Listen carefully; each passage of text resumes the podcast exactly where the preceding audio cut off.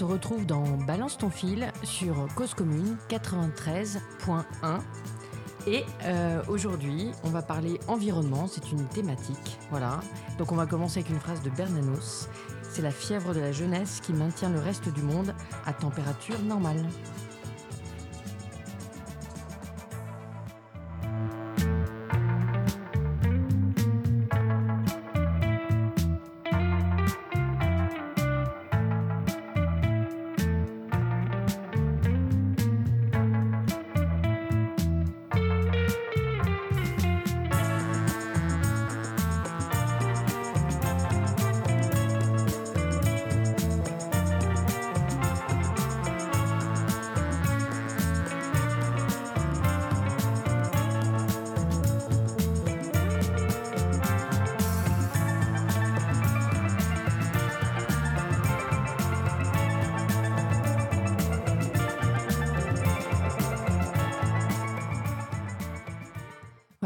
En plateau, Victoria, Bastien, Bonjour. Alizé, Bonjour. Gaëtan et Bonjour. Quentin. Bonjour. Quentin qui est aussi aux manettes et à la préparation.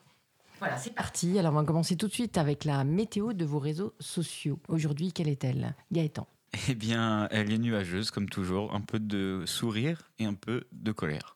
Voilà, très bien. Alizé? Ah ouais, moi, je dirais que c'est à peu près pareil. hein. Ouais. Quentin Plutôt gris, quoi. Plutôt gris Ouais. Moi, elle est plutôt ensoleillée avec euh, le monde qu'il y avait hier sur les manifestations, avec toutes les images qui sont sorties sur les réseaux sociaux. Donc plutôt ensoleillée. Donc c'est pas du fait du réchauffement climatique. non.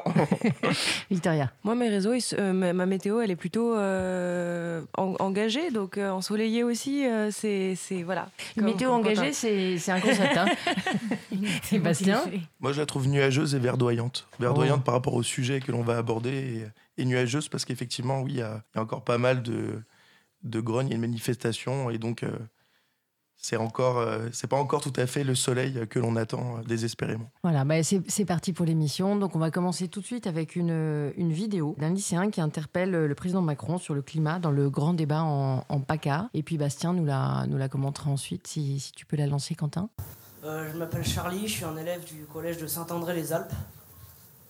Et je voudrais savoir qu'est-ce que vous entendez par écologie, puisque encore aujourd'hui, des usines peuvent déverser leurs déchets dans la mer, des pesticides polluent nos sols et donc notre alimentation. En Europe, 20 000 tonnes de déchets électroniques sont envoyés au Nigeria, et les déchets plastiques envahissent nos océans et notre planète. Quand est-ce que vous allez réagir? Vous en avez le pouvoir. Et une dernière question, monsieur puisque c'est l'argent qui nous a amenés à négliger l'écologie. Vous pensez qu'on pourra acheter une nouvelle planète avec de l'argent? On remercie donc nos confrères de l'AFP pour cette vidéo. Et donc, euh, que, que peux-tu nous dire euh, à ce sujet, euh, Bastien? Donc c'est à l'occasion d'un déplacement en région PACA dans le cadre du grand débat national qu'Emmanuel Macron a été interrogé sur l'urgence écologique par des collégiens.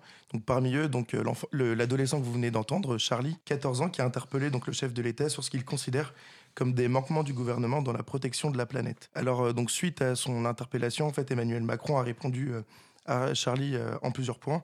Donc il s'est d'abord euh, notamment justifié sur le fait de ne pas pouvoir euh, tout arrêter du jour au lendemain, pour le citer, en matière de pesticides et d'être obligé de passer par une phase de transition au regard des nombreuses normes européennes et internationales dans le commerce dont dépend l'économie française. Ensuite, sur la question de l'argent contre l'écologie, il a assuré qu'il est clair que le modèle du tout argent est terminé et que des changements devaient s'opérer dans notre société car l'écologie et la biodiversité sont aujourd'hui au cœur de la manière d'être et de produire. Alors euh, quand euh, il y a ensuite il y a France Bleu Provence qui a interrogé Charlie à savoir si euh, cette réponse l'avait satisfait. Donc Charlie avait dit que, que lui n'était pas tout à fait convaincu. Pour le citer, il dit, en parlant du président, qu'il a un peu négligé détourner mes questions. Quand je lui ai demandé ce qu'il entendait par le mot écologie, il a cru que je ne savais pas ce que ça voulait dire.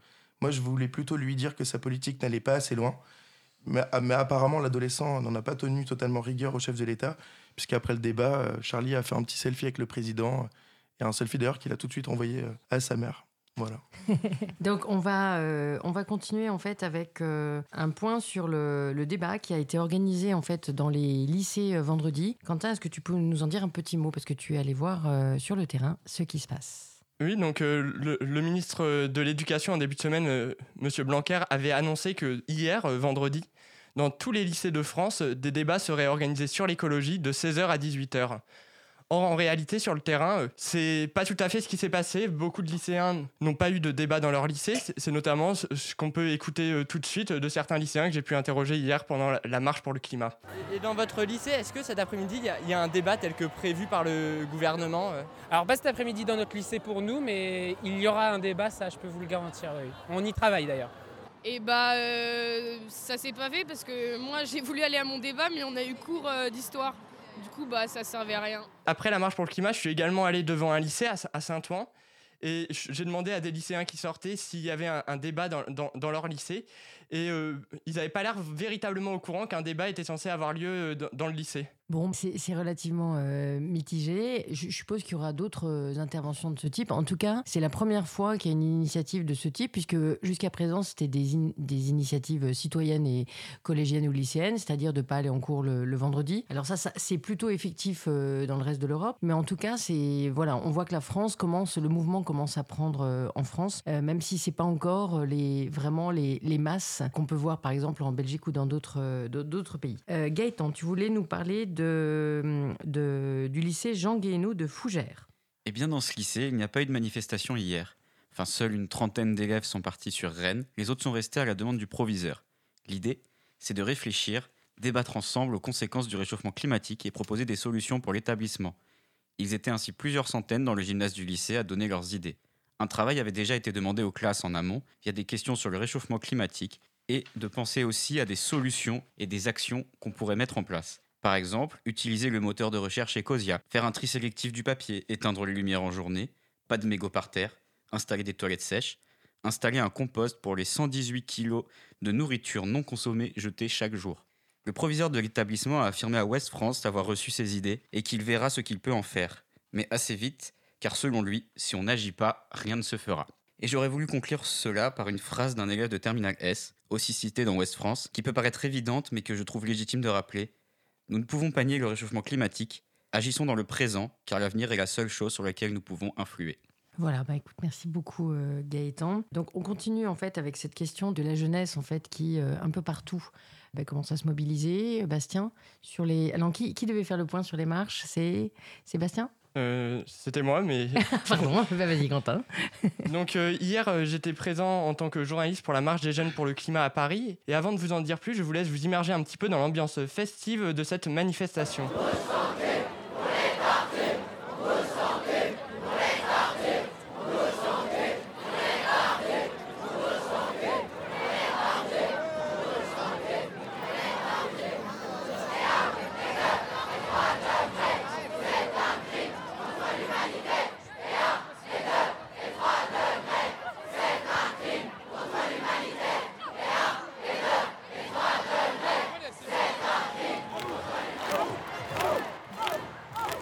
jeunes euh, se sont donc rassemblés hier devant le Panthéon aux abords de l'université de la Sorbonne peu avant 13h. Ils sont ensuite allés jusqu'à l'esplanade des Invalides. Au total, à Paris, ils étaient euh, 29 000 selon la police et 40 000 selon les organisateurs. C'était surtout des, jeunes et même euh, des très jeunes qui ont participé à la manifestation hier. C'est ce que m'a confié Anton, étudiant en première année de psycho. Et bah, bah, je trouve qu'il y a plein de jeunes, il y a même plus de euh, collégiens, lycéens que d'étudiants en études sup, je trouve.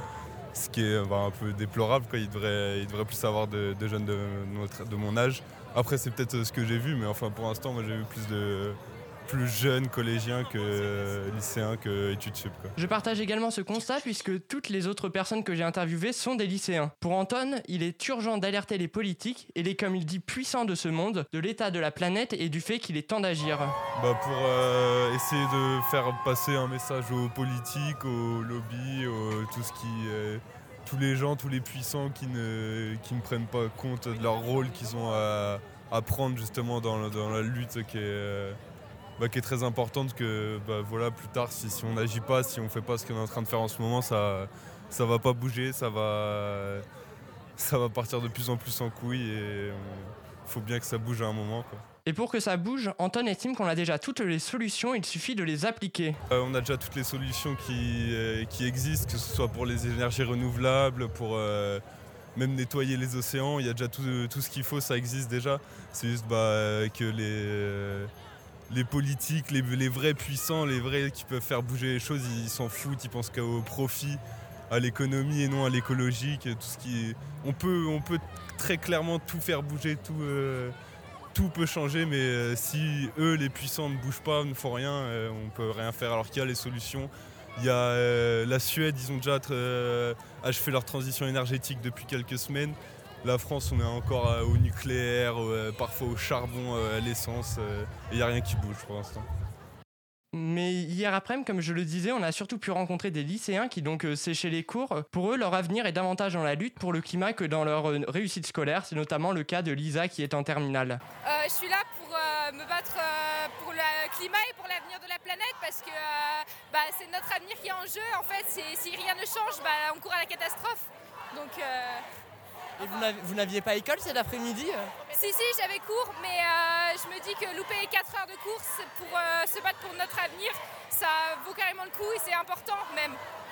Nos professeurs nous soutenaient tous. euh, enfin, on est, on n'est pas là pour louper des heures, on est vraiment là pour se battre pour quelque chose.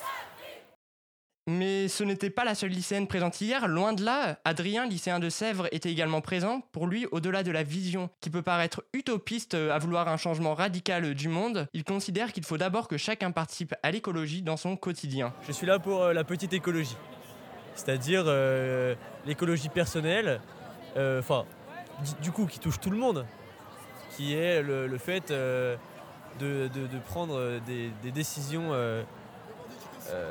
dans sa vie de tous les jours pour améliorer euh, sa façon de vivre avec l'écologie. Cette écologie du quotidien est également ce à quoi participe une autre Lisa, lycéenne de seconde, qui vient en cours à vélo tous les matins. Mais vous utilisez souvent le Vélib, vous Oui, tous les jours.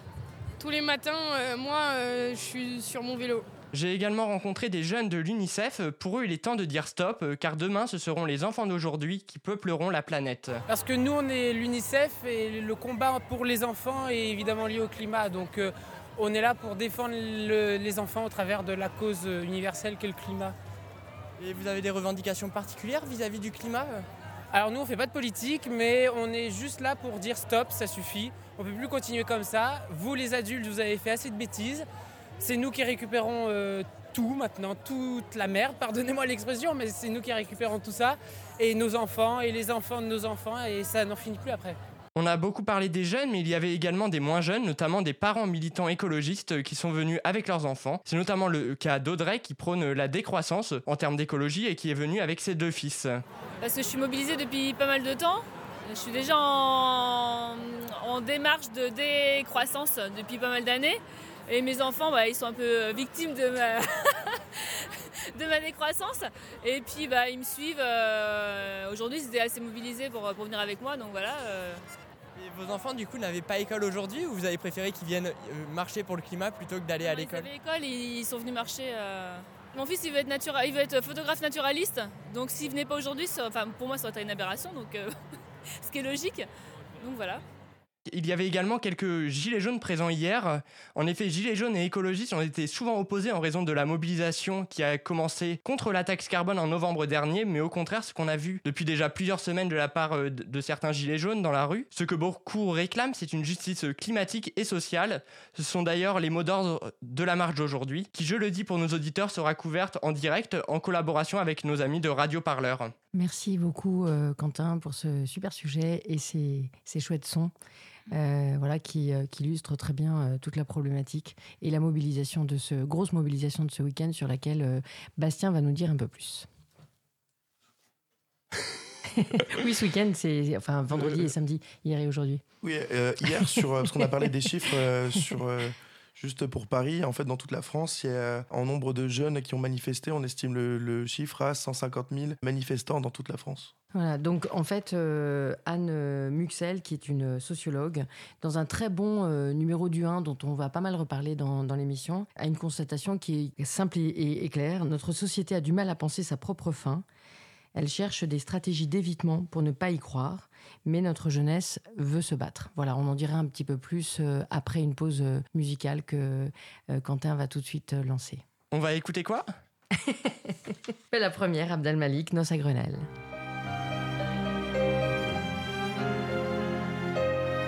Cause commune, cause-commune.fm 93.1 Pourquoi tout n'a-t-il pas encore disparu? Peut-être pour nous laisser une chance, peut-être pour nous laisser une dernière chance de ne pas nous dire nous aurions dû ou nous aurions pu. Lorsqu'il sera trop tard. On a rompu sans savoir pourquoi, sans savoir pour moi, je ne sais toujours pas pour toi, mais j'ai fini par comprendre, on comprend quand c'est fini. N'est-ce pas ici pourtant qu'avait élu domicile la vie? N'étions-nous pas, j'étais supposé, censé prendre soin de toi, du toi que tu as été dans cette vie où je n'ai vu que moi? Pourquoi tout n'a-t-il pas encore disparu? Peut-être pour nous laisser une chance, peut-être pour nous laisser une dernière chance de ne pas nous dire nous aurions dû ou nous aurions pu lorsqu'il sera trop tard.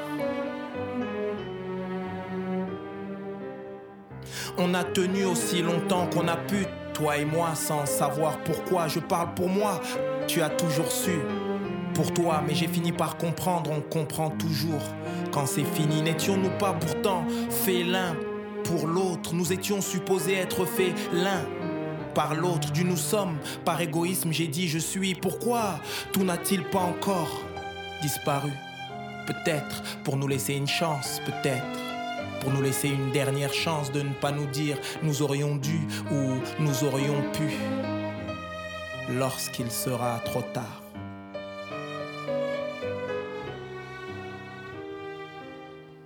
On s'est battu pour je ne sais quoi sans voir qu'au fond je n'étais victime que de moi, mais j'ai fini par comprendre, on comprend toujours. Quand c'est fini. N'était-ce pas ici qu'avaient fleuri ces cœurs? N'est-ce pas ici que nos âmes devinrent sœurs? Pourquoi ai-je lâché ta main et pris celle de la folie? Pourquoi tout n'a-t-il pas encore disparu? Peut-être pour nous laisser une chance, peut-être pour nous laisser une dernière chance de ne pas nous dire nous aurions dû ou nous aurions pu lorsqu'il sera trop tard. Planète Terre. De retour en plateau avec Quentin, Victoria, Gaëtan, Alizé et Bastien. Voilà, je précise que les musiques ont toutes été choisies euh, aujourd'hui par Bastien dans la thématique euh, environnement et on le remercie euh, pour cette très belle première chanson que je connaissais pas d'Abdel Malik. Voilà, on va donc revenir au sujet qui était le, sujet précédent et continuer sur cette, sur cette lancée. Donc, toujours dans le 1, il y a un, article très intéressant de Christophe André, qui est psychiatre, hein, sur l'inertie climatique. Et justement, qui essaie d'expliquer, en fait, comme Anne Muxel, dont on parlait juste avant, euh, la sociologue, pourquoi en fait les générations, les, jeunes générations, euh, finalement, euh, semblent prendre conscience et se bouger, tandis que les, autres générations sont, alors évidemment, là c'est des généralités, hein, mais il y a évidemment des, individus d'autres générations qui se bougent, et voilà, mais c'est une émission faite par des millennials sur les réseaux sociaux, voilà, donc on, on va rester sur cette problématique-là. Euh, lui dit en fait euh, quelque chose qui est assez fort, je trouve. Voilà, je vais, vous le lire rapidement. À propos des files d'attente liées au rationnement alimentaire durant la Seconde Guerre mondiale, la philosophe Simone Veil notait Les gens qui restaient debout immobiles, de 1 à 8 heures du matin pour avoir un œuf, l'auraient très difficilement fait pour sauver une vie humaine. Elle regrettait que les humains soient beaucoup plus animés par des motifs bas que par des motifs élevés. Même interrogation de nos jours. Pourquoi mettons-nous beaucoup plus d'énergie à faire les soldes ou à consulter les réseaux sociaux qu'à sauver la planète Les réflexions politiques ou philosophiques abondent pour expliquer notre inertie climatique. Évidemment, la psychologie n'est pas en reste. Nous sommes dotés d'un cerveau mal équipé pour prendre la mesure de menaces complexes, lointaines, abstraites, comme l'est le changement climatique. Cet organe est plus compétent face aux enjeux simples, proches et concrets. Boucler nos fins de mois, ne pas nous faire écraser au passage clouté. Il est plus sensible aux récifs, aux émotions, qu'aux chiffres, aux informations. Pour alerter les esprits sur la question des réfugiés, les images des corps noyés secouent plus fort que les statistiques des morts en mer. Mais il reste ensuite, même si on a bien pris conscience du risque, à agir pour le repousser. Or, c'est davantage la peur qui fait agir que l'anxiété. La peur, c'est-à-dire la réaction face à un danger concret, immédiat, alors que l'anxiété ne pousse qu'à ruminer, à s'inquiéter, puis à s'efforcer d'oublier, puis à se mobiliser et à agir concrètement. Dernier point, nous sommes une espèce mimétique et préférons toujours, pour la plupart d'entre nous, la majorité silencieuse, suivre un mouvement collectif déjà initié plutôt qu'être les seuls ou les premiers à nous lancer. Tandis que notre voisin continue de rouler au diesel, de prendre l'avion, de ne pas faire de tri sélectif, les risques sont grands que nous fassions de même. Je veux bien me priver, mais pas le premier. Cette difficulté à changer les attitudes n'est peut-être que l'échec d'une génération, celle des baby-boomers. Peut-être alors que les solutions viendront des plus jeunes. Être jeune, c'est avoir plus d'avenir que de passé. C'est bien dans l'avenir que ça va chauffer.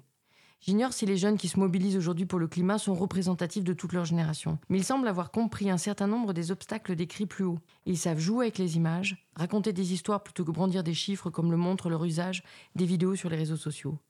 Ils savent que ce qui importe, c'est d'être des influenceurs motivants pour leurs semblables, plutôt que de froids experts. Ils savent que plutôt que d'accumuler des menaces, il faut inventer des récits d'avenir mobilisateurs. Il était une fois une humanité et une planète.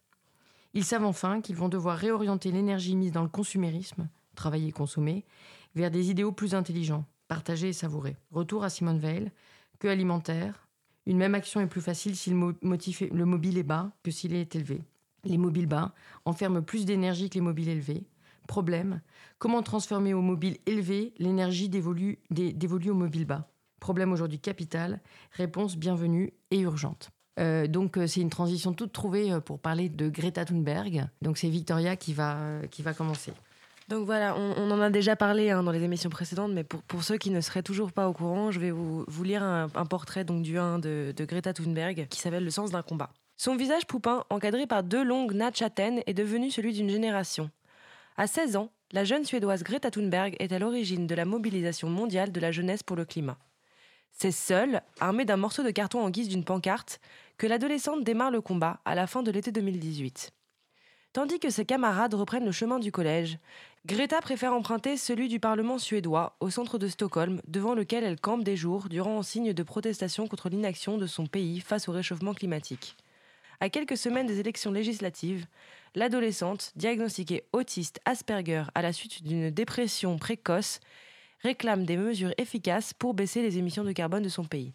Rapidement, elle attire l'attention des médias et des politiques. En décembre de cette même année, à Katowice, en Pologne, elle est invitée à venir s'exprimer à l'occasion de la COP24. Avec son père, elle fait le trajet depuis la Suède en voiture électrique. Ses discours étonnants de maturité font le tour du monde. Nous n'avons plus d'excuses et nous n'avons plus le temps, déclare-t-elle.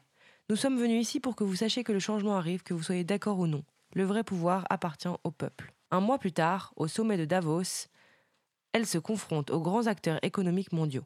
Instrumentalisée pour certains, véritable vent d'espoir pour d'autres, Greta Thunberg ne laisse en tout cas pas indifférent. Profitant de sa notoriété naissante, elle a lancé un appel international à la grève scolaire pour le 15 mars 2019. En attendant ce grand rendez-vous, elle continue chaque vendredi de sécher les cours en signe de résistance et voyage à travers l'Europe pour soutenir les milliers de collégiens, lycéens et étudiants qui ont depuis suivi son exemple. Le 23 février dernier, Greta Thunberg a notamment marché aux côtés des étudiants parisiens, comme souvent l'air grave et le sourire rare.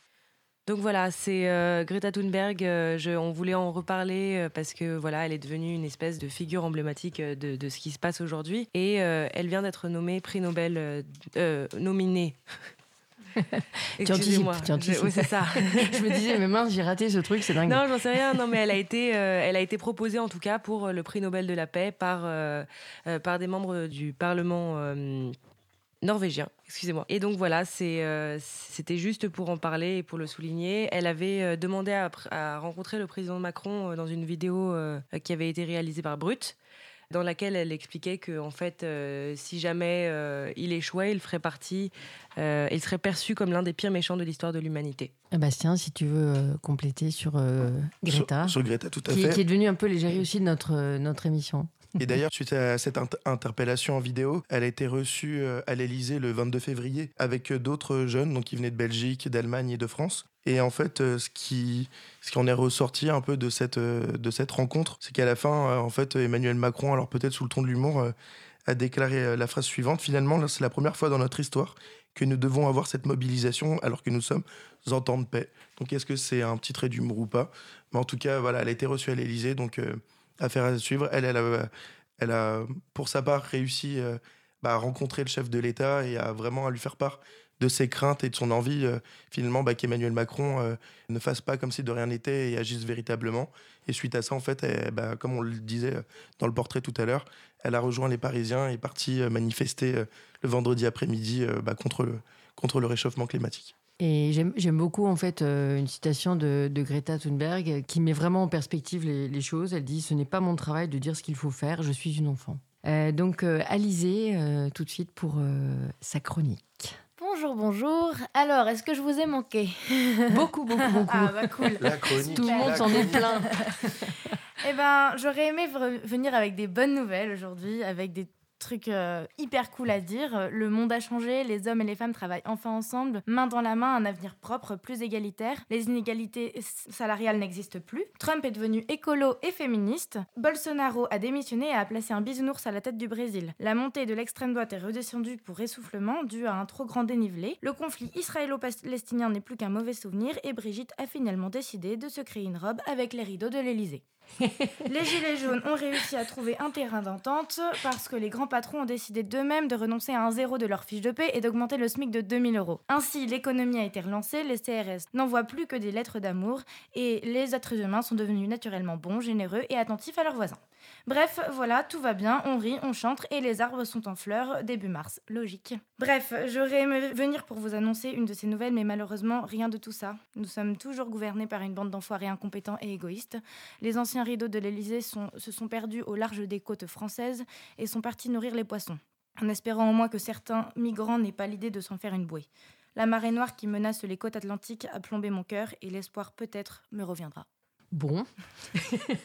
Comment enchaîner après ça C'est un peu, un peu difficile, mais quand même, on va essayer. Voilà. Euh, avec, euh, alors, quelques. Pardon, je voulais pas plomber l'ambiance, mais. Les, surtout que c'est pas fini. hein. Le- le- voilà, quelques propositions quand même assez, assez concrètes.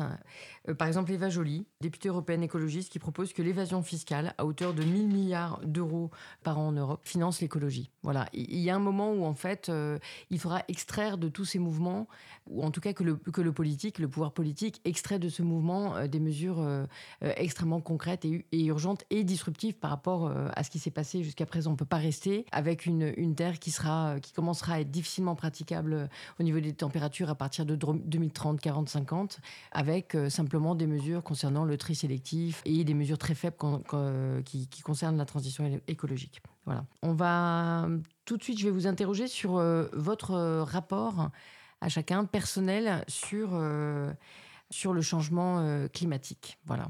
Donc, euh, qui veut commencer? Bah, et Alizé, tu viens de le dire. hein. Oui, moi c'est. Oui, moi c'est- je pense que c'est bon. Victoria.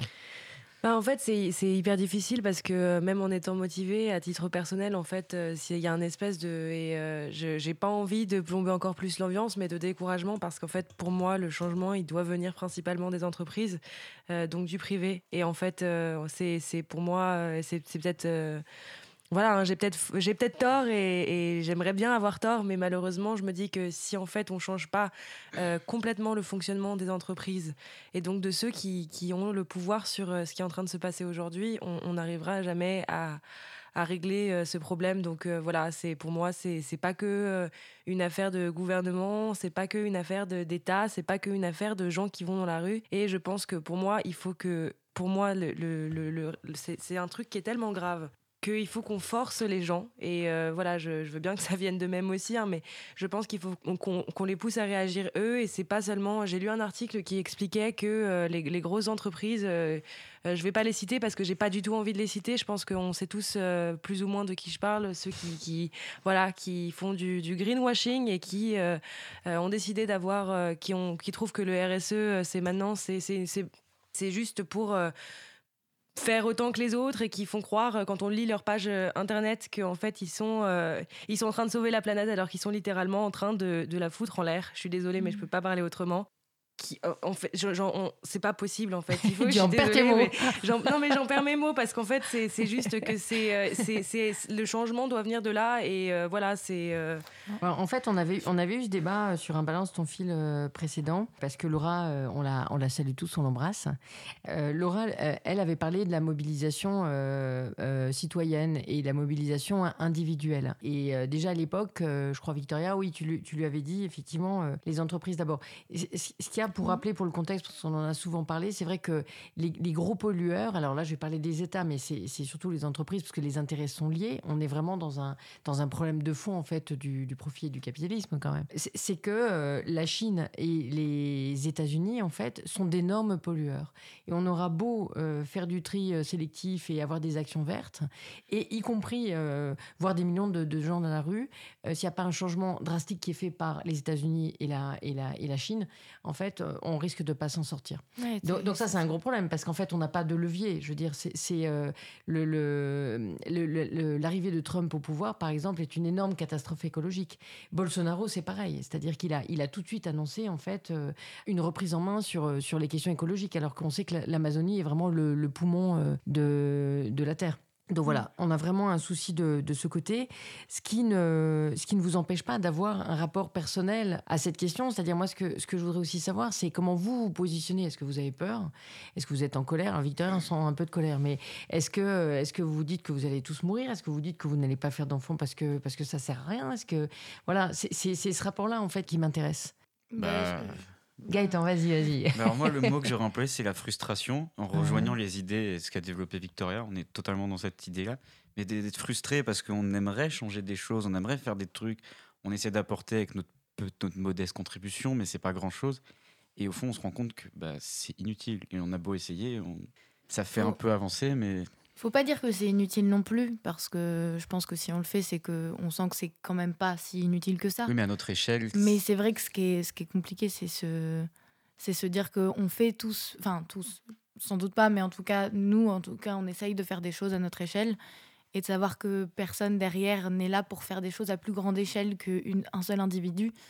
Bah, c'est. euh, c'est ouais, c'est frustrant, je suis d'accord. Moi, ça me met en colère et, et je crois que vraiment, ça me, ça me rend hyper triste en fait, de me dire qu'on est, euh, on est capable à ce point-là de, de- d'enfermer notre planète dans un cercle. Enfin, bon, bref. Mais par contre- on, on sent le, Ah ouais, non, la me- tristesse. Sauf, sauf qu'au sauf qu'au final, c'est un individu plus un individu qui, que- qui vont permettre en fait de faire changer les choses. oui, oui, en faisant une Non, ronde mais- tous ensemble, on changera Non, la non, planète. non, non, mais, non, Là, vous n'êtes pas d'accord, hein. Non, non, mais ce que je veux dire, c'est que ça sert à rien d'attendre en fait que, que les industriels, que les États en fait changent les choses, parce que si le citoyen voulait vrai- véritablement que les choses changent, il pourrait très bien boycotter les, les produits de certaines firmes qui sont réputées pour ne pas être écologiques. Ouais, Mais du coup, on n'achèterait plus rien.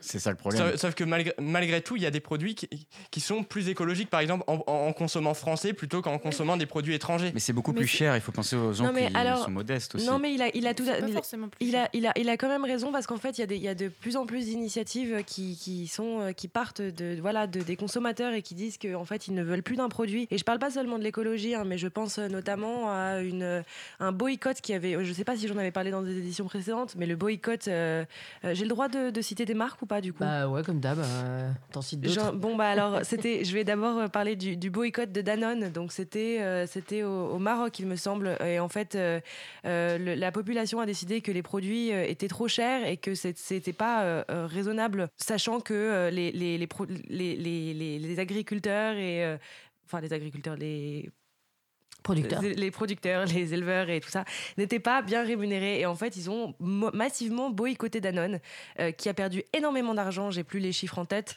mais euh, ce qui fait que le que Emmanuel Faber, donc le, le CEO de Danone, a dû se, euh, se euh, rendre euh, au Maroc et a met- a- il a mis un tas de choses en place suite à ce boycott parce qu'en fait c'était euh, c'est donc en fait on a une voix et, et là Alizé je te rejoins de- dans le sens où plus les gens vont se euh, ils, vont s'attrouper ou Quentin hein, parce que c'est ce que Mm. tu disais excusez-moi j'ai j'ai du mal à parler parce qu'en fait c'est un sujet qui est quand même assez difficile on est tous un peu émus en, en plateau mais il y a des les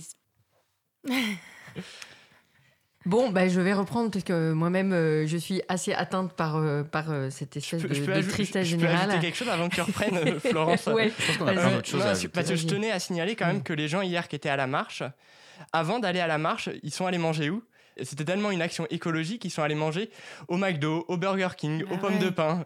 Bah, Donc, il- alors- ouais, mais parce que alors- ça, c'est des questions de coût aussi. Je veux Oui, dire, et tu vois. puis- Non, Mais mais c'est surtout que c'est les seuls trucs qu'il y avait autour, sa- sauf que c'est pas très écolo, on va Alors, dire. ce qui est étonnant, c'est C'est que hier, justement, justement, sur les, sur les images euh, des, des lycéens qui manifestaient, il y avait beaucoup justement de pancartes où, euh, alors je sais plus ce que c'est exactement le slogan exact, mais il y avait, en fait, ils, dénonçaient justement McDo et tout ce qui était fait autour en disant que c'était justement un pollueur, que c'était pas du tout quelque chose d'éco- d'écologique, etc. Et c'était vraiment euh, scandé quand il y avait vraiment des, des pancartes qui étaient vraiment insultantes à l'encontre de McDonald's. Donc justement, c'est ça qui est drôle, c'est que finalement, s'ils dénoncent ça, mais qui derrière qui vont manger là-bas. En fait, c'est un peu euh, faites ce que je dis, mais ne faites pas ce que, ce que je dis. C'est un peu Ouais, ça le problème. Je trouve qu'on Ouais. est tous un peu schizophrènes par Ouais, rapport à, à ça. C'est qu'on dénonce des choses, mais au fond, on a certains réflexes qui sont acquis et qu'on continue à faire. Et le problème, c'est que oui, ça doit pas être une logique venant du bas vers le haut, mais ça doit partir du haut vers le bas, moi je pense. Et ben moi, je pense l'inverse. Je pense que ça doit venir du bas vers le haut. Oui, mais sauf que moi je, je veux bien ça, mais on peut poser une question historique. Combien de grands changements sont partis du bas vers le haut? En tout cas, euh, la plupart, Bah, des, la la plupart des luttes. Révolution française. Ouais, euh, voilà, Ah, pas la, du la- tout. la plupart Pas des luttes tout, il y a sociales eu des mouvements populaires, mais après, toutes les, toutes choses qui ont été instaurées après, ça venait de l'Assemblée Oui, nationale. mais ça c'est bien des- parti du bas Oui, vers mais le haut. c'est parti du bas. Ah. Tu vois, les grands renversements, si tu veux, de dictateurs, etc., se sont faits. Tu regardes le, le- la chute du, mu- du mur de Berlin, le- Ouais. tu vois, c'était bas. les, les- les- le printemps arabe. Alors après, ça. Mais on n'a pas les mêmes conceptions pas historiques alors, parce qu'il y a vraiment plein de facteurs aussi qui se sont faits. Il y avait des puissances aussi en place. Par exemple, Marx, il voit la Révolution française comme l'avènement de la nouvelle classe, la classe bourgeoise. Oui. C'est les bourgeois qui ont fait tomber la monarchie et pas le peuple, pas les sans-culottes. ouais. Mm, Mais là, là, tu parles d'une analyse a posteriori. Oui, c'est ça, c'est des, oui, mais c'est des Tu vois, lectures on de parle pas du même point en fait. C'est-à-dire, tu parles de l'analyse a posteriori d'un mouvement, alors que moi, je parle vraiment de, de l'initiation. Après, ça peut foirer complètement. Le printemps arabe, si tu veux, il y a beaucoup de pays euh, à qui la révolution euh, a complètement échappé des mains, et puis des Ouais. dictateurs se sont retrouvés euh, renforcés. Ouais. Il n'empêche qu'il y, y a une colère au départ.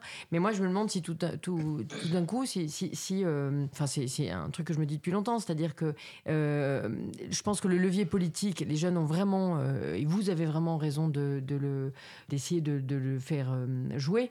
Mais en fait, effectivement, je pense que tant qu'il n'y aura pas des sittings de- devant, euh, des sit-ins devant euh, les grandes entreprises pollueuses, etc. bah, Je, je pense notamment aux grandes entreprises pollueuses euh, qui produisent de, de l'énergie, euh, euh, Total, EDF, etc. Enfin, je, je pense que tant qu'il n'y aura pas euh, et, et qui ont une réflexion. Alors, je parle de, de EDF par exemple ou de, de Total, ils ont une réflexion, mais mais parfois les choses s'assimilent aussi à du à du greenwashing, c'est-à-dire que les actions RSE doivent pas être contournées en fait pour faire oublier des pollutions euh, absolument massives. En fait, pour moi, c'est censé de- devenir un moteur euh, qui sera. euh, en fait, c'est l'idée, c'est que ça ne soit plus un département, mais que ça fasse partie en fait du cœur de l'entreprise, Ouais. et qu'en fait l'entreprise fasse tout en fonction de ça. Voilà. Donc voilà, en fonction de- du, du bien-être de, de- de- des gens, de notre planète. Et c'est peut-être euh, naïf hein, et de croire qu'un jour ça pourrait changer, mais euh, bah, c'est, il, faut, il faut y croire. Et euh, en revanche, euh, moi je pense que. je- en fait, je suis un petit peu partagée. Et toi, tu disais qu'on était un peu schizo, mais c'est, vraiment ça parce qu'en fait, je pense que d'une, certaine manière, je pense que ça doit venir des entreprises. Et en même temps, je suis pas tout à fait d'accord avec toi avec le fait qu'on peut pas changer les choses d'en bas. Parce qu'en fait, si les gens disent, euh, moi j'aimerais bien savoir ce qui se passerait si on disait on prend tous plus l'avion. Voilà, donc on s'accorde tous à dire euh, on ne prendra plus l'avion, c'est interdit de prendre l'avion. J'aimerais bien savoir combien de temps ça prend aux entreprises de trouver euh, en fait euh, un moyen de moins polluer l'air.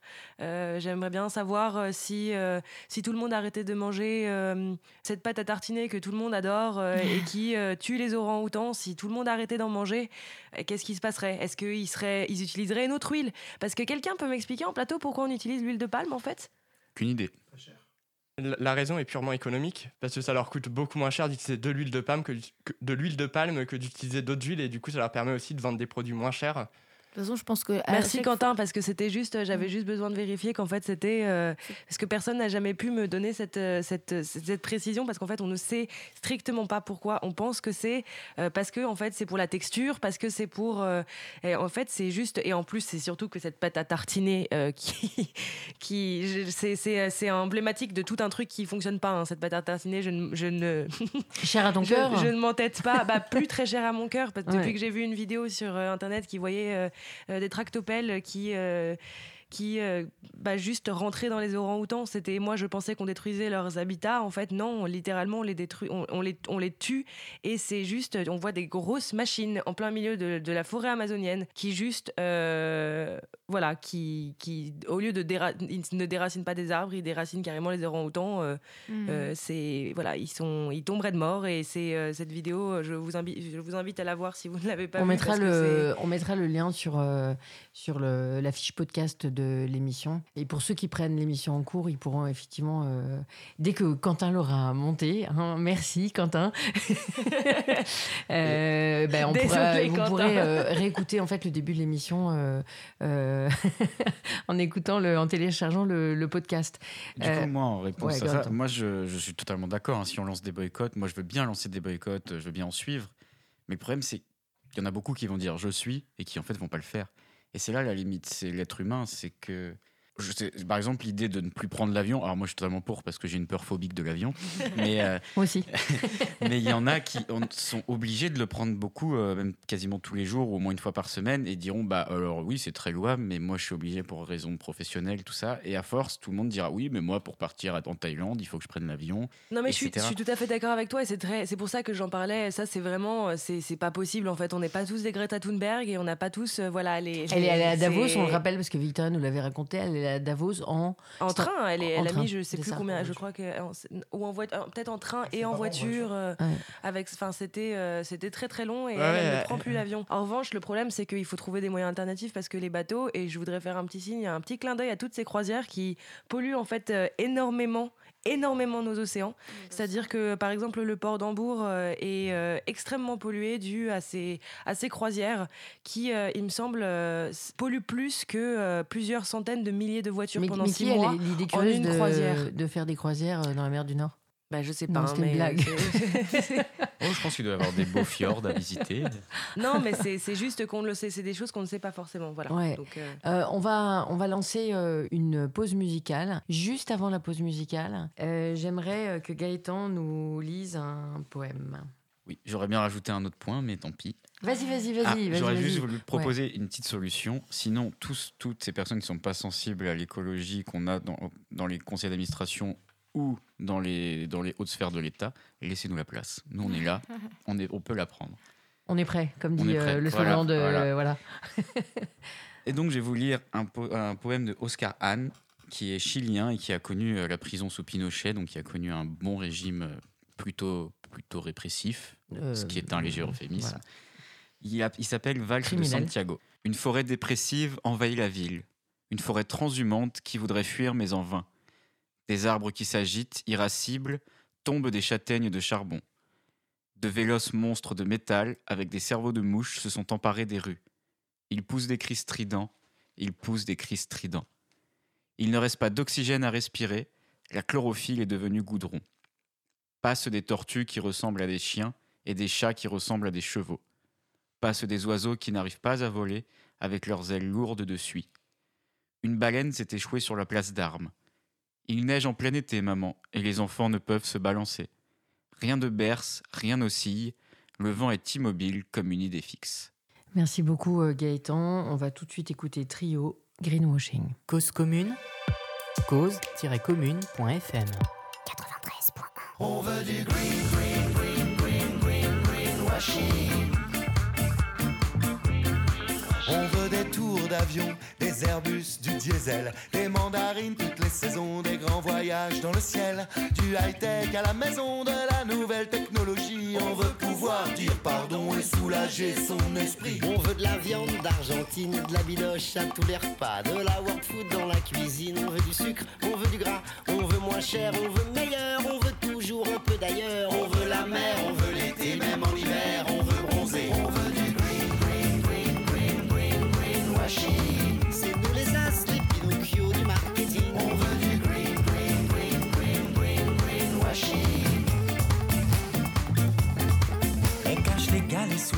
on veut des plages de sable blanc, du réseau pour nos portables, on voudrait quatre bars tout le temps, des orgies raisonnables, des grands échangeurs de béton et des amis toujours joignables. On veut des baleines et du thon, on veut du green, green, green, green, green. C'est marketing.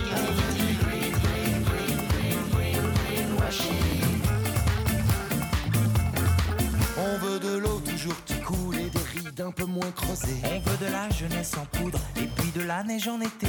Des grands buildings sous le soleil, des monuments pharaoniques. On veut partout, partout pareil, de la wifi, du numérique. On veut du green, green, green, green, green, greenwashing. C'est nous les as, les Pinocchio du marketing. On veut du green, green, green, green, green, greenwashing.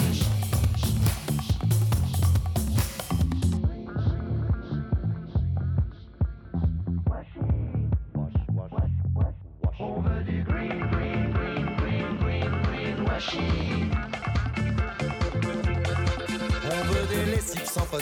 shampoings tout organiques. Des forêts pour nos 4x4, du charbon dans nos cosmétiques. Des slogans abusifs, plus blanc que blanc, plus vert que vert. Mascarade écologique pendant qu'on shoot au nucléaire. On veut du green, green, green,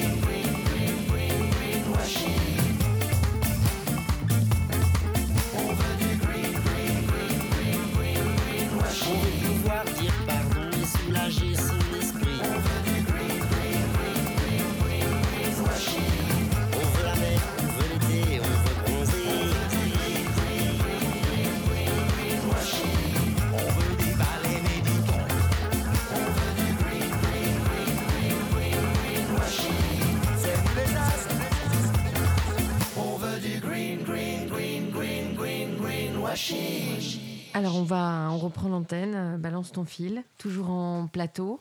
Euh, Gaëtan, Quentin, Alizé, Bastien, Victoria. On est sur Cause Commune 93.1 et euh, on continue avec un droit de suite sur quelque chose dont on a déjà pas mal parlé. Mais c'est Gaëtan qui va poursuivre. On va parler de l'affaire du siècle, hashtag on est prêt. Alors oui, rappelez-vous, dans la dernière émission qu'on avait fait 100% écologie, on avait parlé de l'affaire du siècle. Et où en est-on? Eh bien, j'ai regardé ce matin, on est à 2,1 millions de signataires, dont j'espère qu'ici, autour du plateau, vous faites tous partie. Oui. Oui. Le 14 mars, la plainte a été déposée pour inaction climatique contre le gouvernement par quatre ONG. Donc il y avait la Fondation pour la Nature et l'Homme, Greenpeace France, Notre Affaire à tous et Oxfam France. Si d'un côté on y croit dur comme fer comme Cécile Duflot d'Oxfam, le but pour elle est de créer une jurisprudence et faire pression sur les politiques. De son côté, Emmanuel Macron a réagi en dénonçant la forme. Ce n'est pas le peuple contre le gouvernement, il faut arrêter ces bêtises. C'est nous tous, c'est tout le monde ensemble. Cette action brise la volonté de la France de se poser en leader de l'écologie sur la scène internationale. Emmanuel Macron a multiplié les déclarations dans ce sens, comme le fameux Make Our Planet Great Again en réponse aux positions de Donald Trump. Mais en attendant, l'action en justice a été déposée.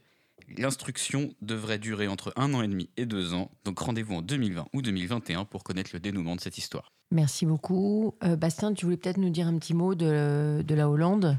Oui, donc les, les Pays-Bas qui, ont, qui a été euh, l'un des premiers pays euh, euh, condamnés.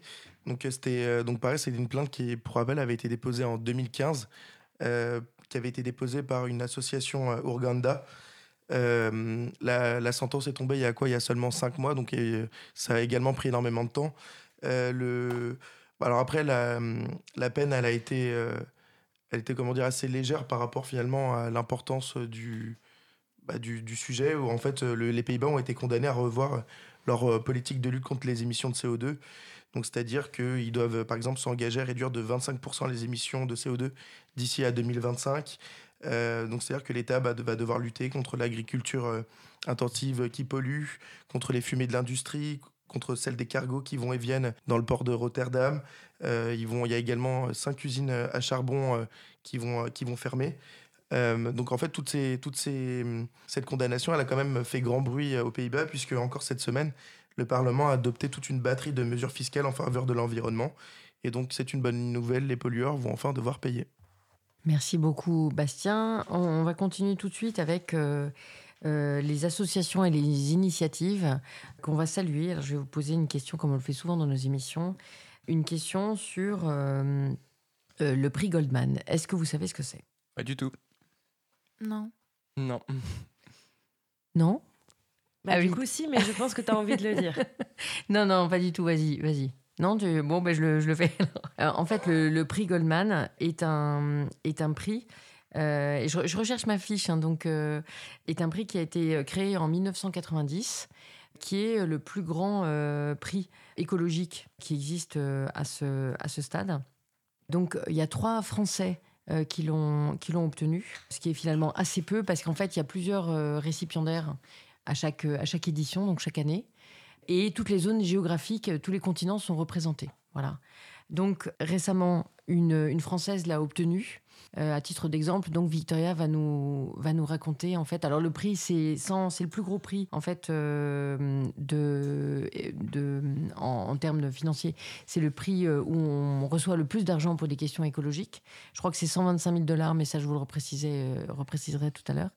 Euh, et Victoria, par exemple, tu vas nous donner donc euh, un exemple avec euh, Bloom. Alors d'abord, je vais vous parler euh, rapidement de, Claire Nouvian, qui est donc euh, journaliste, productrice, réalisatrice de documentaires animaliers et scientifiques. Et donc, euh, c'est bien ce que tu viens de dire, euh, elle est fondatrice de la, et présidente de Bloom, qui est une association pour l'environnement. Donc c'est une militante écologiste qu'on a surnommée l'ange gardien de la planète et qui a reçu donc ce fameux prix Goldman pour l'environnement, euh, qui est le prix Nobel écolo. Elle est passionnée par les océans, la faune sous-marine, la plongée. Elle a parcouru le monde pendant plus de dix ans pour tourner des séries, des séries animalières, pas alimentaires, excusez-moi.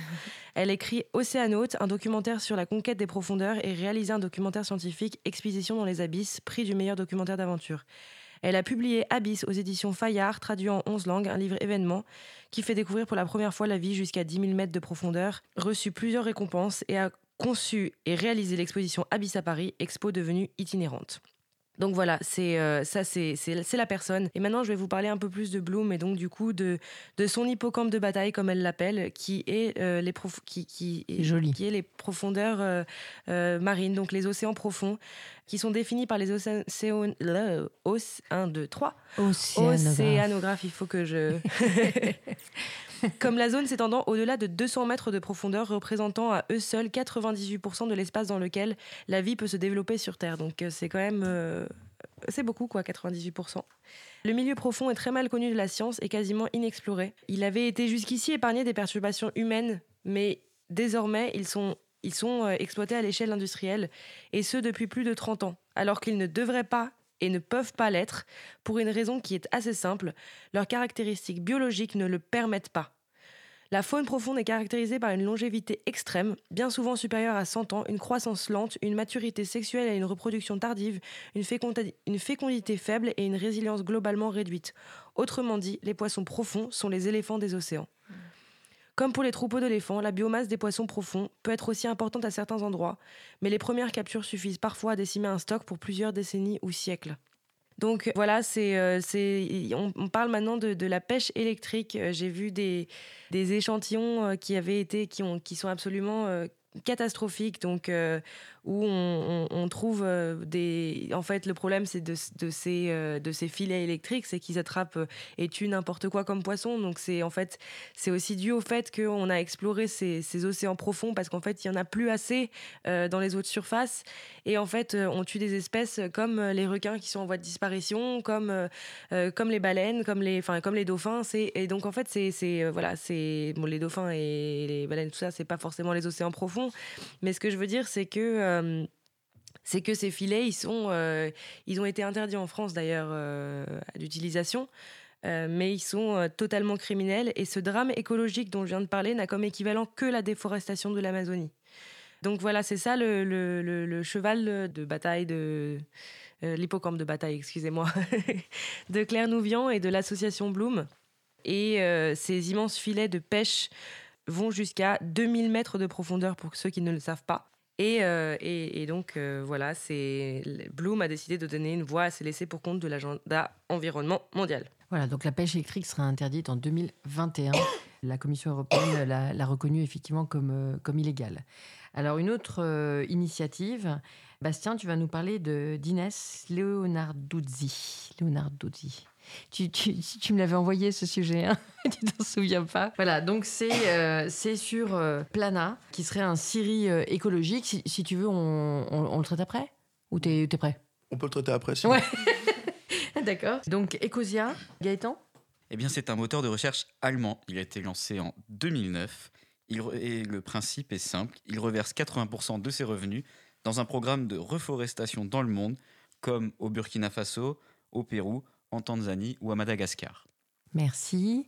Alizé va continuer avec Lilo, qui est un autre moteur de recherche qui, euh, pour le coup, reverse 50% de son chiffre d'affaires à des, des associations, euh, des initiatives écologiques ou sociales. Et c'est la demande des. Enfin, les associations sont choisies par les utilisateurs de Lilo. Voilà. Merci beaucoup. Bastien, est-ce que tu es prêt? Je t'ai vu consulter frénétiquement, euh, parce qu'en plus, c'est- hyper difficile, parce que c'est une vidéo de brut, donc évidemment, tu peux pas écouter la vidéo pour te rappeler le sujet pendant l'émission. Et donc, c'est pas grave. Tu sais ce qu'on fera? On fera après une pause. Tu feras un droit de suite. Voilà, on va tout de suite euh, lancer un débat, et là, je suis sûre que tu es prêt. Faut-il manger euh, moins de viande? Donc là, c'est viande et, pollution. Et puis, on fera un, débat juste après. Alors, faut-il manger moins de viande pour sauver la planète? Donc, selon la FAO, qui est l'Organisation des Nations Unies pour l'alimentation et l'agriculture, l'élevage serait à l'origine de 18% des émissions de gaz à effet de serre, donc euh, autant que les transports, et de 8% de la consommation mondiale d'eau. Euh, donc, accusés de contribuer au réchauffement climatique, les professionnels de la viande ont décidé de contre-attaquer dans, les médias, donc avec en ligne de mire le chanteur euh, britannique Paul McCartney, qui, lui a milité pour instaurer une journée sans viande le Meatless Monday. On aura l'occasion d'en reparler un peu plus tard. Et donc, il y a d'après une étude euh, scientifique qui a été consacrée, euh, qui, en fait, qui est consacrée à l'impact environnemental de notre alimentation, euh, et qui a été publiée dans la revue Nature. La production alimentaire, elle consomme en fait beaucoup d'eau. Elle explique une partie de la, de la déforestation et elle a donc un impact majeur sur le réchauffement du climat. La production de protéines animales, ce qu'il faut savoir, c'est qu'elle génère à elle seule plus de 70% des gaz à effet de serre liés à l'agriculture. Et donc, si on veut limiter le réchauffement climatique, c'est donc la consommation de viande qu'il faudrait réduire en priorité, d'autant que c'est plus facile euh, à faire que de changer de voiture.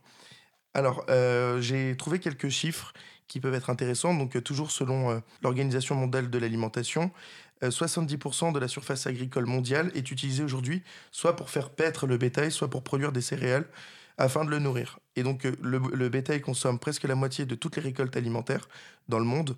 Donc, euh, ce qu'il faut savoir, c'est que pour produire 1 kg de viande de bœuf, il faut 14 000 litres d'eau. Donc, euh, contre 800 litres pour 1 kg de blé. Donc, pour fournir donc euh, qua- 50 kg de protéines, un animal consomme entre 800 kg, quoi, environ 800 kg de protéines végétales. L'élevage contribue, euh, comme je l'ai dit tout à l'heure, à la déforestation. Euh, plus de 90% des terres qui ont été récupérées dans la forêt amazonienne servent au pâturage ou à la production du soja qui nourrit le bétail. Et donc, qui dit moins de forêt, dit également moins d'a- d'absorption de dioxyde de carbone. Euh, un des autres arguments qui a été euh, avancé euh, bah, par les scientifiques pour justement sauver la planète, c'est que bah, réduire la viande, c'est aussi bon pour la santé, puisque les, les viandes sont, sont, elles contiennent des acides gras saturés qui peuvent donc pro- provoquer des maladies cardiovasculaires. La- D'ailleurs, l'Organisation mondiale de la santé, elle recommande de limiter sa consommation de viande à deux fois par semaine. D'après l'étude, les Français seraient sur la bonne voie, puisque selon une étude d'Arcan Research, 8 personnes sur 10 sur 10 pardon, disent avoir déjà diminué les produits d'origine animale et une majorité fait aussi régul- régulièrement des repas entièrement végétariens. Donc euh, pour diminuer de moitié les émissions de gaz à effet de serre de l'agriculture, il faudrait réduire de 80% la consommation de bœuf, de presque 90% la consommation de porc, de moitié la consommation de volaille et d'œufs et d'un quart la consommation de lait et donc également aussi freiner sur le sucre et l'huile de palme.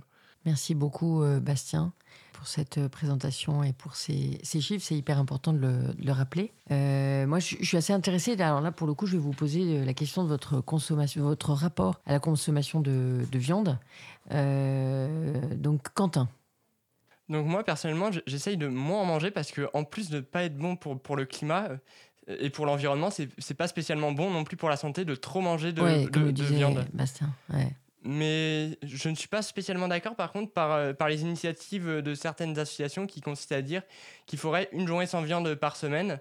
Euh, Je pense que c'est plus sur la moyenne qu'il faudrait euh, limiter la consommation de viande que sur une journée. Après, après c'est c'est une initiative euh, comme une autre, mais euh, c'est vrai qu'à la limite, tout- toutes les initiatives peuvent se, se, se fédérer, en fait, d'une manière ou d'une autre, quoi. Oui. Euh, pour les autres. Alizé. Bah moi, c'est, je viens d'une famille, on en mangeait déjà pas beaucoup. Ouais. Euh, ma mère est pas végétarienne, mais elle en mange très peu et du coup, j'ai jamais été élevée à, à- avec beaucoup de viande. Donc naturellement, aujourd'hui, j'en achète pas énormément. Enfin, ça m'arrive d'en, d'en manger, mais, mais franchement, euh, pas beaucoup.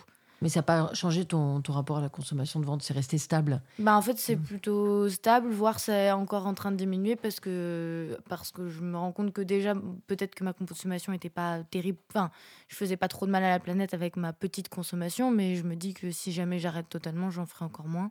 Mhm. Donc je pense que ça diminue encore et encore, mais non, j'ai pas totalement arrêté. Par contre, c'est vrai que de base, j'en mange pas beaucoup. Gaëtan? Alors, j'étais pas conscient de tous ces chiffres et c'est vrai que ça fait froid dans le dos. Je pense pas être un immense consommateur de viande. Moi, mon péché mignon, c'est la charcuterie. J'avoue que la charcuterie, hein. c'est, c'est de la viande, mais bon, on va, cons- on va dire que c'est pas trop. Mais, euh, mais Sandwich, euh, Mais c- en fait, Assiette, J'avoue euh. que je fais pas de. je note pas dans, dans un petit carnet ce que je mange, donc en général, je m'en souviens pas le lendemain de ce que j'ai mangé. Mais euh, je- j'essaierai de faire plus attention à l'avenir, c'est vrai, vu les chiffres un crossfit. sortis. Voilà, sur ma consommation de viande, les auditeurs, préparez-vous. Carnet de bord. Victoria. Bah alors moi je l'admets, j'essaye effectivement comme euh, plusieurs personnes autour de ce plateau de réduire ma, ma consommation de viande, mais je pars de très loin. C'est-à-dire que moi, la viande, euh, j'ai grandi avec une maman qui en mangeait très peu et un papa complètement carnivore et allez savoir pourquoi, moi mon péché à moi mignon c'est le steak tartare.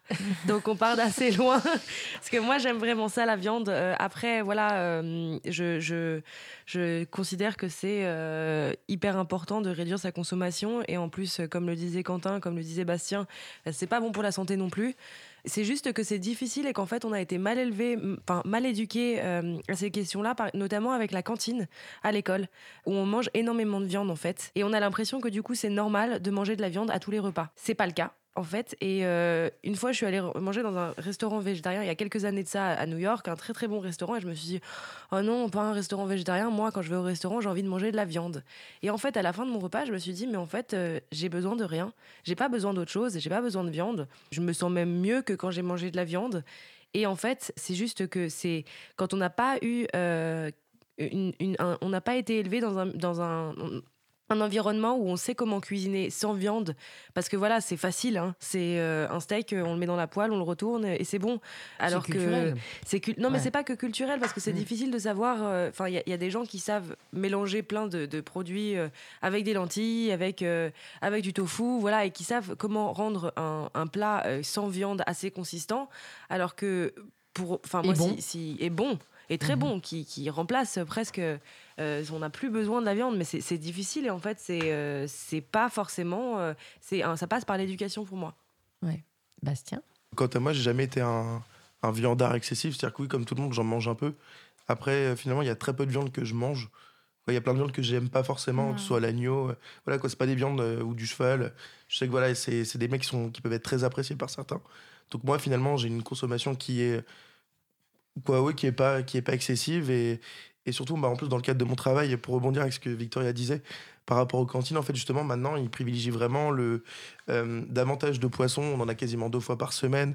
Là, ça, a été décidé encore. euh, quoi, hier, j'ai vu un papier officiel justement du fournisseur euh, qui expliquait que maintenant, une fois par semaine, on allait également avoir des repas végétariens. Donc, c'est-à-dire qu'en fait, petit à petit, avant, voilà, on avait vraiment quatre jours où on avait que de la viande et le vendredi où c'était vraiment le jour du poisson. Alors que maintenant, justement, c'est davantage de poissons et finalement, euh, bah, de moins en moins de viande. Donc, euh, Mais- bah, indirectement, euh, ma consommation de viande réduit aussi puisque je mange le repas de la cantine aussi. Euh, par contre, faut pas oublier quand même que les poissons sont des, sont des animaux et que c'est en fait de la Oui. viande aussi. Euh, sachant que l'état des, des océans sont un peu catastrophiques. Enfin, je pense que Ouais, la Là, c'était, là, vraiment un sujet, si tu Oui. veux, la viande, euh, parce qu'on Mais avait, est- on voulait travailler sur, euh, sur les chiffres de, de viande, donc. euh, Mais ce que je veux dire, c'est que poulet. remplacer dans les cantines la viande par le poisson, c'est en fait ça a le même état sur. Euh, c'est juste qu'il y en a un c'est terrestre et l'autre c'est euh, c'est euh, dans l'océan, mais ça a, ça a un impact qui est hyper néfaste aussi. En fait, pour moi, c'est pas le même problème, en fait, parce que c'est, euh, c'est bien sûr que ça a un c'est- Je viens d'en parler hein, avec les océans Bah oui. profonds et les filets électriques, donc voilà. En revanche, c'est pas le même problème parce que ça consomme pas, on c'est pas les mêmes ressources qui sont utilisées pour. euh, pour les élevages euh, intensifs euh, de, de poulets ou euh, de vaches que pour les élevages intensifs pour de poissons, ça existe aussi. Après, le poisson, de toute façon, on mange du plastique quand on mange du Ouais. poisson. Donc, en fait, pff, j'ai envie de vous Ouais. dire, euh, à nos risques et périls, mais euh, c'est. De toute façon, on a toujours un rapport un tout petit peu différent euh, pour, pour beaucoup euh, aux mammifères, Ouais. euh, puisque en fait, tout simplement, c'est quelque chose qui nous est qui nous est proche. Personnellement, donc moi, je suis de pas de la même génération, et je me suis longtemps demandé ce que je pouvais faire parce que j'ai pas beaucoup de rigueur dans ma vie quotidienne, je dirais, pour pour votre génération et pour la planète, et du coup, bah, j'ai arrêté de manger de la viande. Et alors que dans ma jeunesse, j'avais arrêté d'en manger pour, pour d'autres raisons, bah là, j'assume en fait et je le dis. Et quand on me dit mais pourquoi tu manges pas de viande? Et j'avoue que parfois c'est assez dur de, de- de se priver. Il y a des super bons trucs au menu, euh, du Mm. poulet. Moi j'aimais bien aussi les steaks tartare. Euh, et puis de, s'en priver, c'est un peu difficile. Mais en fait, euh, finalement, au bout d'un moment, euh, on, on y arrive. Et, euh, et puis je le dis, ben, je dis en fait, euh, c'est parce que c'est une petite chose que je peux faire pour la planète. Alors les gens disent ah bon? Et euh, je me dis que peut-être en tout, c'est c'est tous nos petits gestes en fait. Ouais.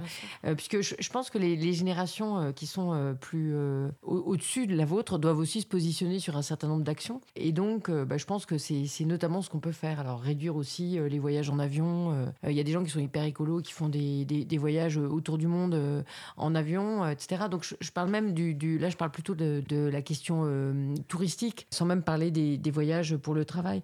Mais il il y, a plein de choses aussi qu'on peut faire. Moi, je réfléchissais il n'y a pas longtemps, même dans, dans, dans la manière dont je travaille. Je, je suis appelée à, à- à beaucoup me déplacer. Mais en fait, on peut faire maintenant euh, des vidéoconf. Donc, euh.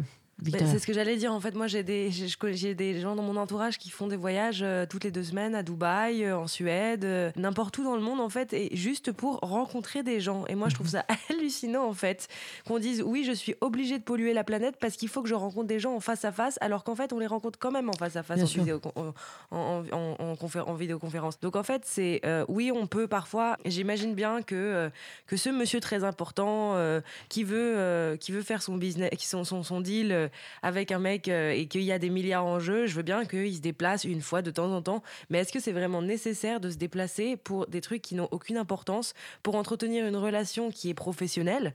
Donc en fait, euh, c'est bien sûr que moi je préférerais aller déjeuner avec un mec à Dubaï pour non mais pour réfléchir à comment on pourrait peut-être travailler ensemble.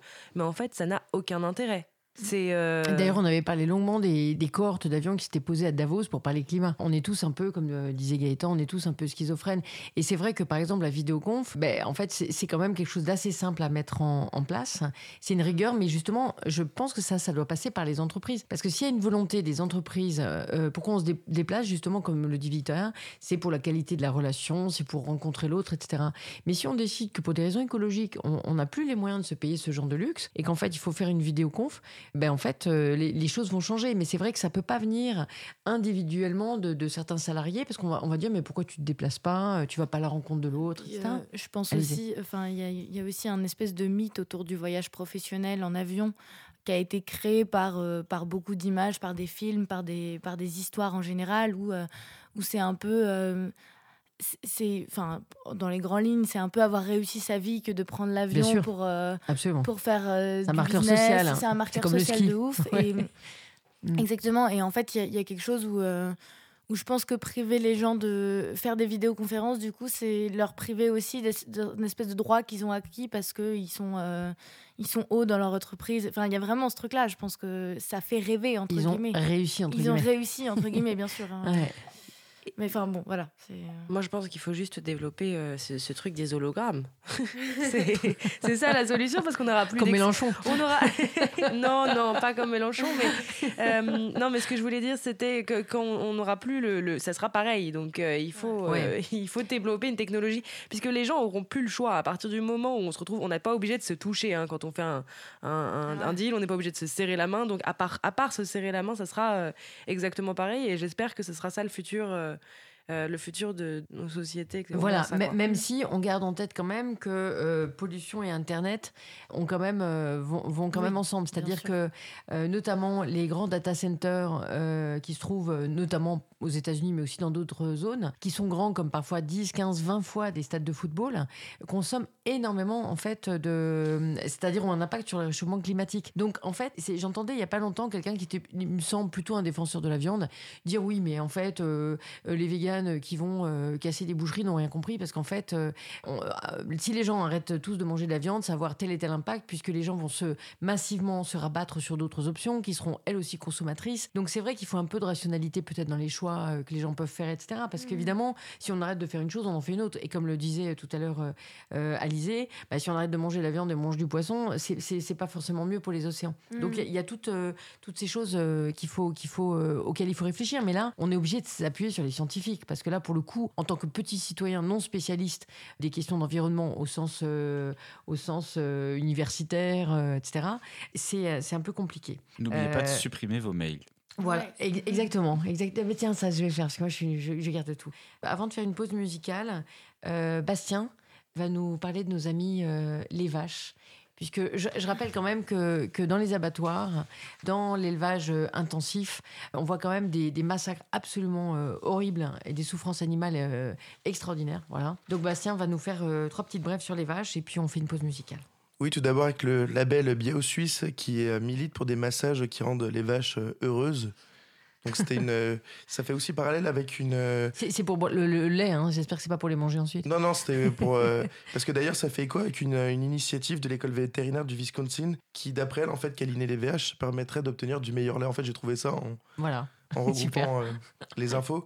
Sinon, au Qatar, il y a 60 165 vaches laitières qui sont arrivées par avion afin d'éviter une pénurie de lait. Et enfin, euh, dernière brève euh, à propos euh, d'Hermine, j'espère que je le prononce correctement, qui est un bovin néerlandais qui a ému les Pays-Bas et qui a obtenu le soutien de la famille royale. En fait, c'est un bovin qui s'est enfui sur le chemin de l'abattoir et qui s'est en fait réfugié dans, dans la forêt pour se nourrir. Il, partait même se nourrir dans les étables voisines. Un, il y a eu un élan de solidarité qui a vu le jour.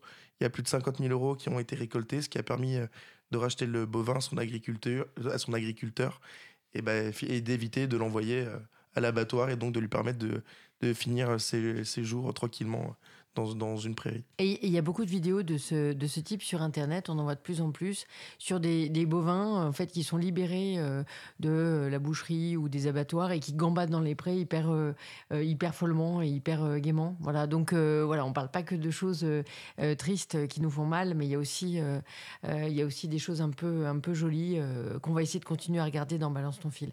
Tout de suite, Mickey 3D, respire.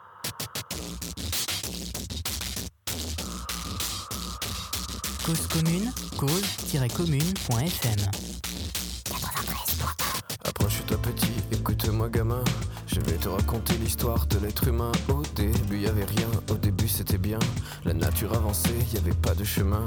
Puis l'homme a débarqué avec ses gros souliers. Des coups de pied dans la gueule pour se faire respecter. Des routes à sens unique qu'il s'est mis à tracer. Les flèches dans la plaine se sont multipliées. Et tous les éléments se sont vus maîtrisés. En deux temps, trois mouvements, l'histoire était pliée. C'est pas demain la veille qu'on fera marche arrière. On a même commencé à polluer les déserts. Faut que tu respires. Et ça c'est rien de le dire. Tu vas pas mourir de rire. Et c'est pas rien de le dire. D'ici quelques années, on aura bouffé la feuille. Et tes petits-enfants, ils n'auront plus qu'un œil. En plein milieu du front, ils te demanderont Pourquoi toi t'en as deux, tu passeras pour un con. Ils te diront comment t'as pu laisser faire ça. T'auras beau te défendre, leur expliquer tout bas. C'est pas ma faute à moi, c'est la faute aux anciens. Mais y aura plus personne pour te laver les mains. Tu leur raconteras l'époque où tu pouvais manger des fruits dans l'herbe, allongé dans les prés.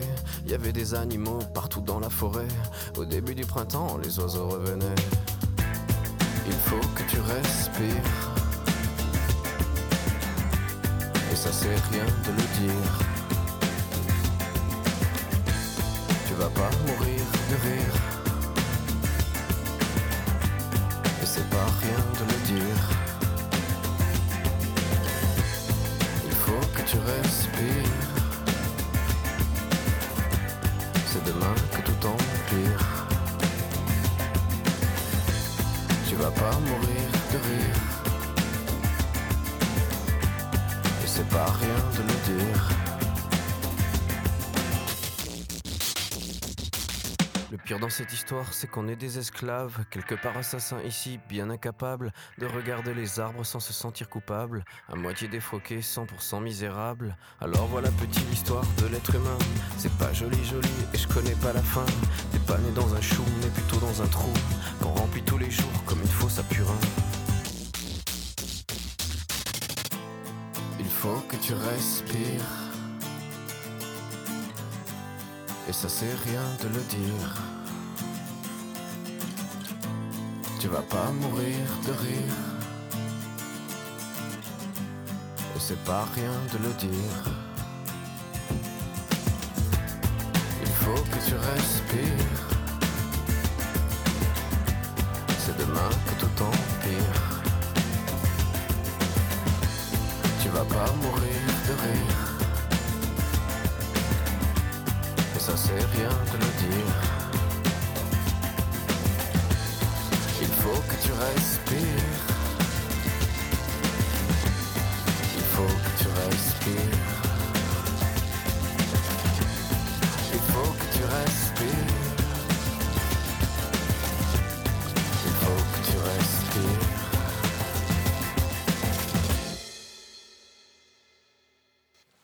De retour sur le plateau de Balance, de Balance ton... On était un peu de cours parce qu'en fait, on était en train de, choisir les brèves euh, par lesquelles euh, on voulait terminer. Voilà. Donc, euh, tout de suite, YouTube, dont on a parlé longuement dans la précédente émission pour son côté sombre. On me dit que j'ai les cheveux en l'air, mais bon, on s'en fout. euh. Amis auditeurs, amis auditeurs, vous, vous ne le voyez pas, mais on vous le partage. Et auditrices Et auditrices, ouais, mais euh, ouais, ouais, t'as raison, t'as raison. Ah, et il faut dire auditrice et auditeur même. Gaëtan, donc maintenant, un côté plus clair et plus, euh, et plus lumineux de YouTube. YouTube. C'est Oh, ça. pff. Après, la semaine- après avoir été dans les, dans les coins les plus sombres de, de YouTube la semaine dernière, cette fois, je voulais me pencher sur son côté vert. Et oui, l'écologie est aussi sur YouTube et parfois chez de très gros YouTubeurs. On avait déjà traité euh, dans la dernière émission euh, 100% écologique de l'initiative de novembre 2018 où certains donnaient des défis à leur communauté. Mais moi, sur ce côté de YouTube vert, je voulais vous citer deux cas que j'avais vus sur la plateforme et qui m'avaient un peu marqué. Donc d'abord une vidéo de Mapla et Carlito, 4,5 millions d'abonnés, plus de 600 millions de vues sur leur chaîne. Ils ont réalisé un nettoyage de Paris avec des abonnés dans une vidéo du 4 novembre. Ce qui était significatif, c'était de voir des vidéastes de 30 ans s'amuser avec des préadolescents en nettoyant euh, des parcs et des rues parisiennes. Cela permettait aussi de sensibiliser leur public très large à l'écologie et au respect de la planète. Et l'autre, c'est sur la chaîne du Tatou, 1,4 million d'abonnés, plus de 200 millions de vues. Ils ont fait une vidéo titrée Combien de mégots sur les Champs-Élysées Elle est sortie le 8 mai 2018 et le constat était affligeant. Est-ce que selon vous, vous pouvez estimer le nombre de mégots qu'ils ont ramassés ce jour-là sur l'avenue des Champs-Élysées? En une journée? Pas en une journée, en faisant un aller-retour sur un, sur un trottoir et même pas l'ensemble de l'avenue. euh, 10 000 C'est bien plus que ça. 100 000. Donc quand même pas. Eh bien, je vais vous En donner un aller-retour. 50 000 alors Non, non, je vais vous donner la réponse parce qu'on n'a pas beaucoup de temps. C'était 24 581 mégots. Ah, quand même. hein. Et ce seulement sur les trottoirs et même pas sur l'ensemble de l'avenue. Et malgré ce chiffre, YouTube manque donc un côté vert qui fait tout de même chaud au cœur face au scandale dénoncé depuis l'ouverture de la plateforme et dont on a parlé il y a une semaine. Merci beaucoup, Gaëtan. Bastien va nous parler des insectes. Oui, donc euh, d'après une, euh, une étude du- d'une revue publiée par une revue scientifique qui s'appelle le Biological Conservation, plus de 40% des espèces d'insectes sont en déclin et un tiers sont menacées.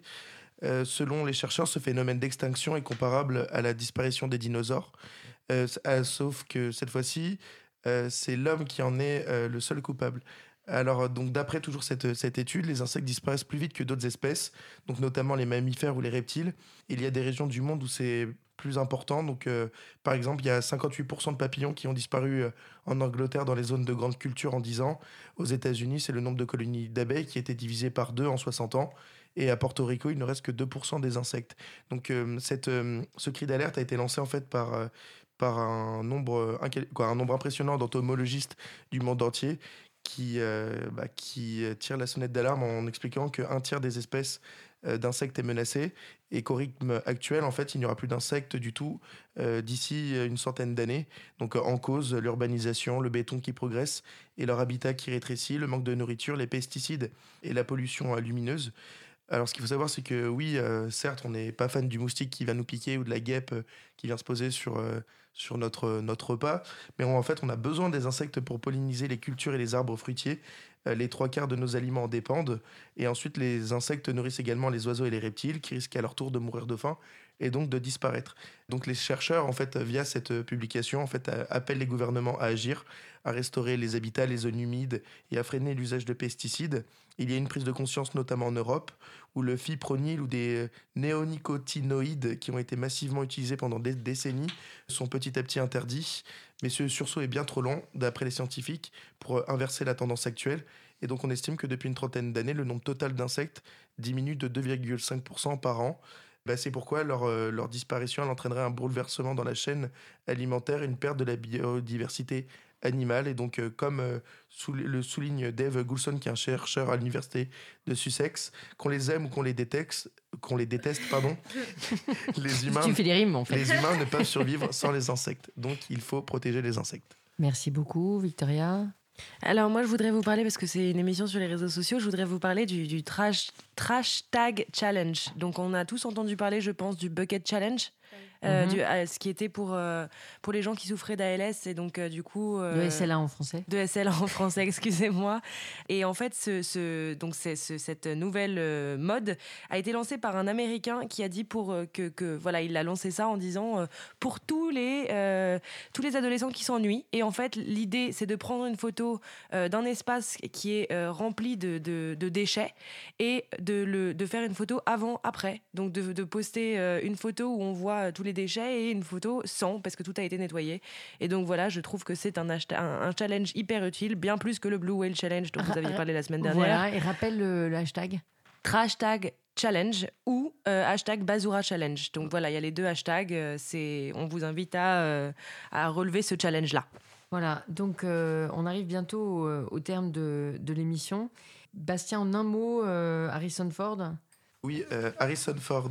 Il a fait un discours au sommet mondial pour l'action climatique à San Francisco. Il a fait un discours sur la nécessité de changer la courbe du réchauffement climatique, où, dont l'objectif est zéro carbone. Donc on rappelle que les USA et la Chine sont de gros pollueurs et qu'actuellement il y a Londres, Paris, New York et au total 27 grandes villes euh, européennes et nord-américaines qui sont, elles, sur la pente descendante et qui s'engagent euh, en faveur justement de cette réduction de carbone.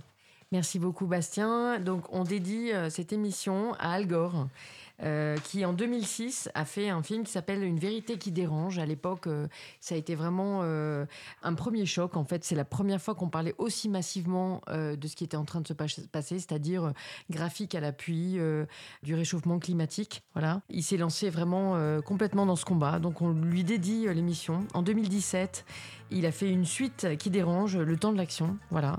Euh, on salue euh, tous ceux qui montent au créneau et qui utilisent leur notoriété politique, euh, d'artistes, etc., pour parler de la planète. Voilà, et chacun euh, à notre manière, euh, on essaie de le faire, on le fait, euh, on essaie aussi de le faire ici dans l'émission Balance ton fil. C'était la 30e de Balance ton fil, puisqu'il y a eu euh, un, petit aîné qui s'appelait Balance ton poste. Vous connaissez maintenant ce titre, qui est une émission de Cyril Hanouna. Donc on avait fait 14 numéros et là on a fait, on est la 16e de Balance ton fil. Donc c'est notre 30e anniversaire. Bon anniversaire. Et voilà, on salue les auditeurs, amis de cause commune. On espère que vous nous suivrez euh, nombreux la semaine prochaine et les semaines suivantes. Et on vous embrasse. À bientôt. Bon Au Au week-end. Au revoir. Allez marcher. Salut, allez marcher. Et donc, on vous retrouve pour les différentes marches dans Paris sur Cause Commune dans quelques instants. Merci beaucoup, Quentin. Salut. Salut.